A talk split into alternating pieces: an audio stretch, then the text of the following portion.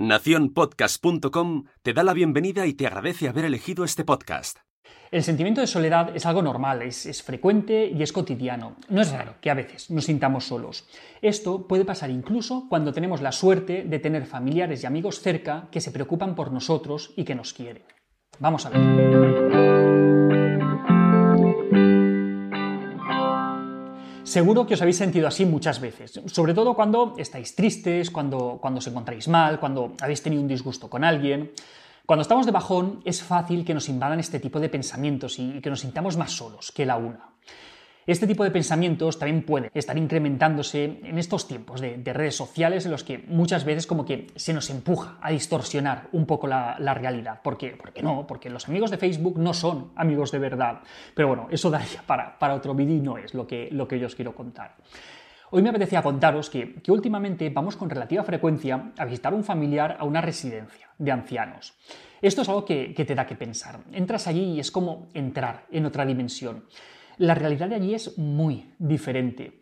Solemos ir allí con, con nuestros hijos y, y, esto es algo que, que, revoluciona un montón a los abuelitos que, que, hay por ahí. Siempre les alegra mucho ver a los niños y, a los bebés. Siempre tiene una palabra amable, tanto para ellos como, como para nosotros.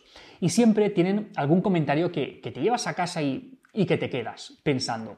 Recuerdo, por ejemplo, un día una abuelita que, que, le dijo emocionada a mi mujer que cuidara mucho de los niños, que, que ella perdió a uno por meningitis cuando era muy pequeñito. Era una señora que tenía noventa y pico años y todavía, a día de hoy, seguía emocionándose por la pérdida de ese hijo que, que pasó hace tantísimos años. Y tenía razón, tenemos tanta suerte de tener nuestros hijos vivitos y coleando. La verdad es que estos comentarios casi siempre se los suelen dirigir a ella, a mi mujer, a mí directamente no tanto. Otro día, otra señora le dijo también a ella la suerte que tenía de ir tan bien acompañada. Y empezó a contarnos primero a los niños y luego a mí. Uno, dos, tres, cuatro. Y se lo dijo, dice, le cuento también a él que él también te está acompañando. Y tenía razón. Mi mujer iba con sus tres hijos, con su marido, con su madre, con su hermana, con su abuela. Es una suerte muy grande tener tanta familia tan cerca. Mucha gente la tiene o muy lejos o directamente no la tiene. La última vez que estuvimos en la residencia, al llegar, la, la bebé estaba dormida. Y para que no se despertara con, con todo el lío de, de los saludos y, de las carantoñas cuando, cuando llegamos, se esperó fuera mi mujer con ella mientras estaba durmiendo. Luego, cuando salí, me contó que, que un hombre había salido a fumar un cigarro y que le había hecho los típicos comentarios amables sobre, sobre el bebé, que, que estaba en la mochila. Que qué bonita es, que qué a gusto que está, que qué bien que va ahí, que cuánto tiempo tiene. Y cuando Conchín le dijo la edad que tenía, que tenía ahora nueve meses, este hombre le dijo que qué suerte tener un bebé tan pequeñito. Y ostras, tiene mucha razón. Aunque es cansado y, aunque a veces los días con bebés pequeños pueden ser un poco caos, muchas veces no nos damos cuenta de la suerte tan grande que supone tener un bebé pequeño.